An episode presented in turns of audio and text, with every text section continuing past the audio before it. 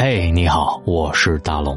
除了每天读书之外，我还会看一些特别有意思的文章。当然，我也希望看完之后能够在这里分享给大家。希望你可以摆脱眼睛，就让耳朵静静的听。今晚要不要把家里真实的财务状况告诉孩子呢？家长该不该把自己家财务真正的情况告诉孩子？我想起来，我小的时候大概是小学五年级左右，老妈呢每个月发了工资，把钱放在桌子上，用张纸写着：菜钱多少元，水电多少元，储蓄多少元。如果有剩余的，就会分给我一点；如果没有，那就会跟我说没钱了，这个月没得给你的。我从来都不会有无理要求，有时候实在想买什么东西，就跟我老妈商量。我老妈呢，就会拿出那张纸，再算算。要是能从某一个项目当中挤出一点儿那我就去买；要是挤不出来，那我就不买了。同学有好吃的好玩的，我当然会羡慕，但是不会觉得我一定得有，因为我妈工作那么辛苦，能赚多少钱，我是知道的。我们家一个月的生活开销，我也是清楚的，存了多少钱，我也知道。老妈也很早就说过，存着的钱。只有在家里有大事的时候才能动，不是给我乱花的。后来老妈的收入上涨，家里渐渐有了富裕，老妈给我的零花钱也多了。她说：“养你不成问题，供你读书也不成问题，你只管使劲读。不过践踏钱的事情是做不起的，咱没那个钱。”我一直就老老实实的学习，过着普通学生的生活，对钱一直很清醒，不会乱花。也不会抠门有次假期回家背了一个新背包，也不是什么牌子货，三百来块钱吧。我妈就问我哪儿来的，我说省生活费买的。我妈说你要什么跟妈说，能买的我会给你买，你不能乱收人家的东西，知道不？还有别省饭钱，我养得起你。我说老妈，那给买个香奈儿呗。他问：“那是啥东西？”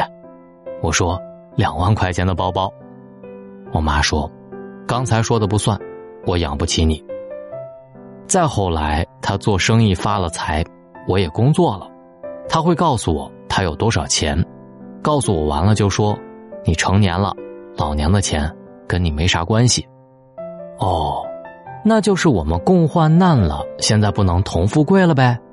老妈表示。贫富差距太大的话，就不方便同富贵了。后来生意不好做，又没钱了，然后市场回暖，他又挣到钱了，这些我都知道。他的银行卡余额从来不瞒我，他有钱的时候送的那些东西，我收的心安理得。他急需用钱的时候，我的全部存款交的干脆利落。如果他什么都不告诉我，我怎么和他？共患难，没错，怎么和他共患难呢？现在我也有了孩子，他上幼儿园的时候，我就告诉过他我们有多少钱，还帮他换算成能买多少个肯德基的甜筒，来帮助他理解。他对一百以上的数字没有概念，只觉得我们超有钱，因为可以买超级多的甜筒。然后我开始逐渐告诉他，我们每个月。必须要花多少钱才能生活？都花在了什么地方？为了这些钱，我们需要付出多少的劳动？他五岁的时候和我在家门口吃面，老板说十二块一碗，他说怎么那么贵？我昨天吃的面条才八块。说完还回过头问我，八比十二少，对不对？老板乐了，说他卖的是牛肉面，还可以多给他一些牛肉。面上桌了。真的比别人的肉多，他的压岁钱都是自己保管，放在他书桌抽屉里。每年数了数，已经有五千多块钱了。我给了他一张银行卡，带他去存钱，告诉他银行的一些常识。他问我，为什么我的钱要写你的名字？会不会变成你的钱了？哼，我倒是想。我说密码是你的生日，他说密码你是知道的。卡的名字也是你，然后他把卡放进了自己的包包里，说要把卡收好。我说我拿着身份证告诉柜台阿姨我的卡丢了，然后就可以把钱取出来了。但是我不会未经你的同意就动你的钱的。他对这件事情非常恐慌，跟我确认了好几次我是否可以信任。他说他的钱要存着上大学，我说上大学的钱我会出。他说他长大了要买台电脑，我说你上大学了我会给你买。他说他长大了要买房子，这个我就帮不上忙了。我的房子是我的，他的房子还得靠他自己买。他对钱一直很淡然。他洗一次碗能赚五块钱，一个月赚到二十块钱就不洗碗了，说钱够了。有一次逛超市，我说：“你有什么想买的吗？”他想了想说：“没有。”果然什么也没买。他也会请自己的好朋友喝酸奶，在校门口的甜品店买好吃的，总会给我买一份。这也是我励志减肥总是失败的原因。我有天说：“我太累了，我什么工作都不想干。”他噔噔噔的跑回房间，拿了卡给我说：“你去放个假吧，我的钱都给你了。”我感动的老泪掉下来。我觉得一个家庭的经济状况真的关系到每一个人，家里的人都有知情权。不想告诉孩子的是有多么不信任孩子，隐瞒家庭贫困，想让孩子无忧无虑的，除非能迅速脱贫致富，要不然。终究是瞒不下去的。等孩子需要留学、买房子、花钱时，发现真相的孩子就再也不能无忧无虑了。隐瞒富有的孩子不敢和小伙伴一起买玩具、吃零食，甚至不敢参加春游。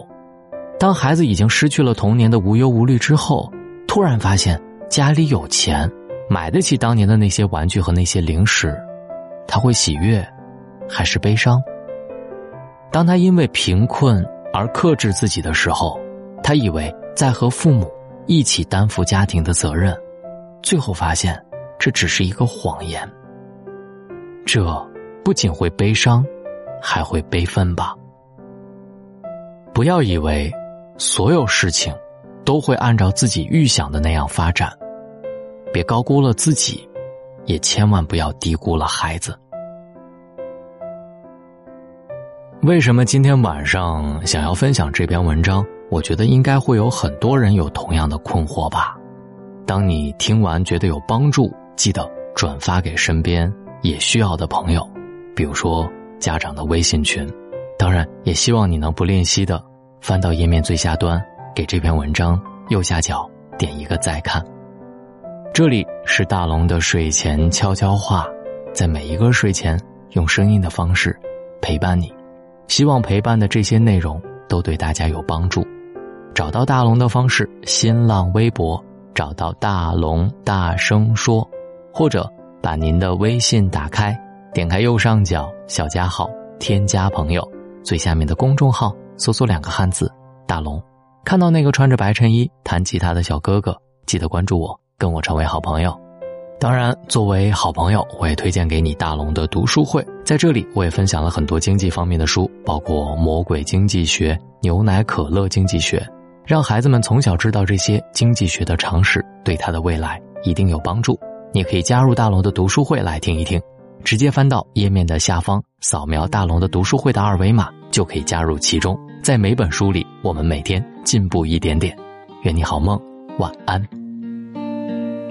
我的宝贝，宝贝，给你一点甜甜，让你今夜都好眠。我的小鬼，小鬼，逗逗你的眉眼，让你喜欢这世界。哗啦啦啦啦啦，我的宝贝，整个时候有个人陪，哎呀。呀呀呀呀，我的宝贝，让你知道你最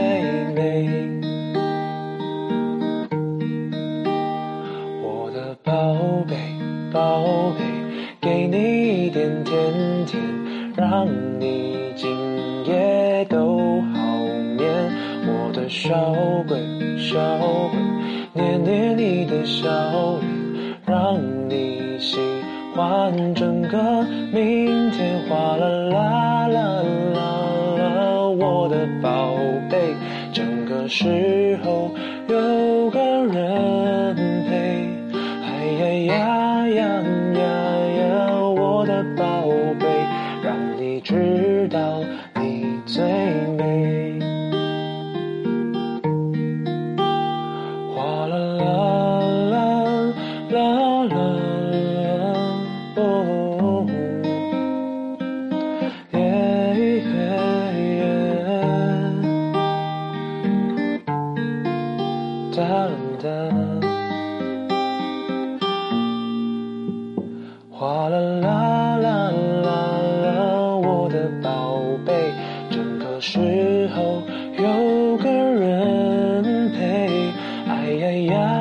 呀呀呀，我的宝贝，让你知道你最美，让你知道你最。